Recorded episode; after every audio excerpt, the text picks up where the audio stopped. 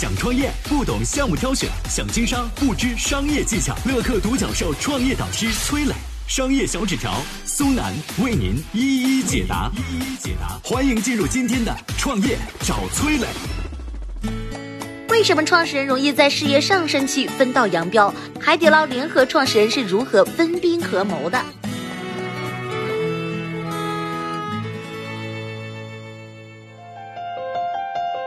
有请崔磊。有请崔磊。合伙人创业不容易，合伙人中夫妻反目、兄弟结仇的故事不胜枚举。但有这么一对合伙人，一个功成名就时，另一个甘愿退居幕后。这两个人正是海底捞的创始人张勇和施永红。一九八五年，张勇和施永红相识于四川简阳的一所技校里边。张勇因为成绩不好呢，被父母叫过来学手艺。他经常逃学，叛逆不羁。施永红呢，勤奋刻苦，是个老实的孩子。按理说，这俩压根儿不是一路人，偏偏呢看对了眼。张勇觉得施永红老实靠谱，施永红觉得张勇活泼大方，他们迅速成为了好哥们儿。这份友谊啊，一直延续到了毕业。一九九四年，张勇想创业，他第一个找到了施永红，但张勇呢一穷二白，连启动资金都掏不出来。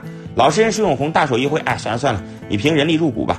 后来呢，张勇和施永红各自的女朋友又投了点钱，四个人凑了八千块，在简阳的四支街开了第一家海底捞。火锅店成本低也简单，但是竞争太激烈了，一条四支街上就有好几家店。刚开业的海底捞生意萧条，张勇急的是嘴上长泡。那三人却毫无危机感，整天嘻嘻哈哈的凑一块搓麻将。有时候客人都进门了，才懒洋洋的站起来说一句：“哎呦，您想吃什么呀？”有一天，三个人还在打麻将呢，完全没有看到一旁的张勇脸色是越来越阴沉。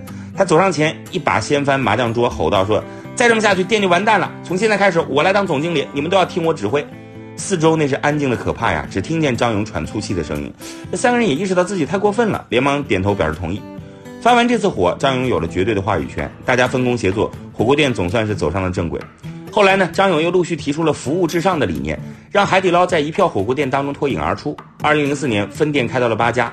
很多合伙人啊，都是在品牌上升期分道扬镳的。张勇和施永红是如何化解矛盾的呢？我们有请商业小纸条。嗨，大家好，我是崔磊。下拉手机屏幕，在节目简介里有我的个人微信号。朋友圈我会分享创业思考、商业观察，以及和支付宝、抖音等巨头合作的创业好项目，欢迎您来交流。我们的创业平台乐客独角兽已经汇聚了三万多名各行各业的创业者，欢迎您来寻找资源。有请商业小纸条，请商业小纸条。初期能靠感情维系，但是公司规模起来之后啊，就得按照商业路子来走。两对夫妻各自持股，海底捞的家族色彩太重了。张勇率先找到了施永红，说：“要不让老婆们都回家吧？”施永红点点头，说：“行。”就这么的，两人打发了各自老婆回家。曾经的四人对垒变成两人对抠。随着海底捞发展壮大，张勇开始有了上市的想法。但很多投资机构啊，并不看好海底捞的股权结构，说这个股权太平均了，不利于决策。要想上市，得先打破股权的平衡。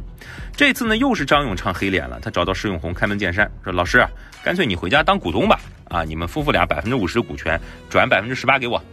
更让人不可思议的是，张勇提出的转让是原始出资额的价格买。四个人创业时筹了八千块钱，乘以百分之十八，不到一千五百块，换来的是上市之后价值一百多亿的股权啊！而这个百分之十八的比例呢，不是拍脑袋想的，是有讲究的啊！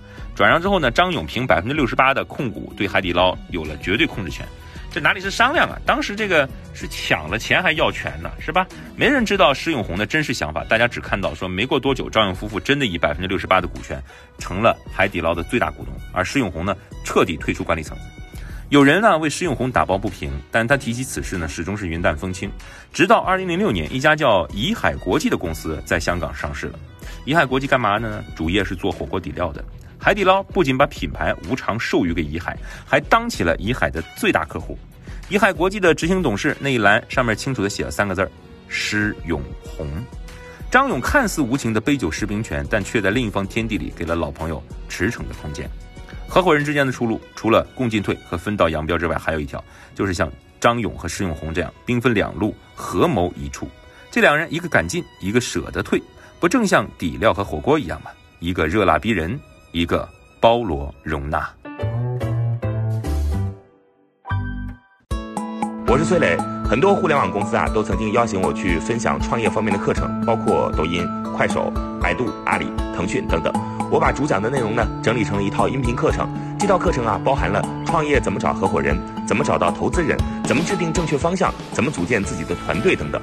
相信我，不管你是创业小白，还是有过创业经历的伙伴，这些内容对你来说都有帮助。下拉手机屏幕，在节目简介里边有我的个人微信号，添加微信，这套课程今天免费送给你，快去领取吧。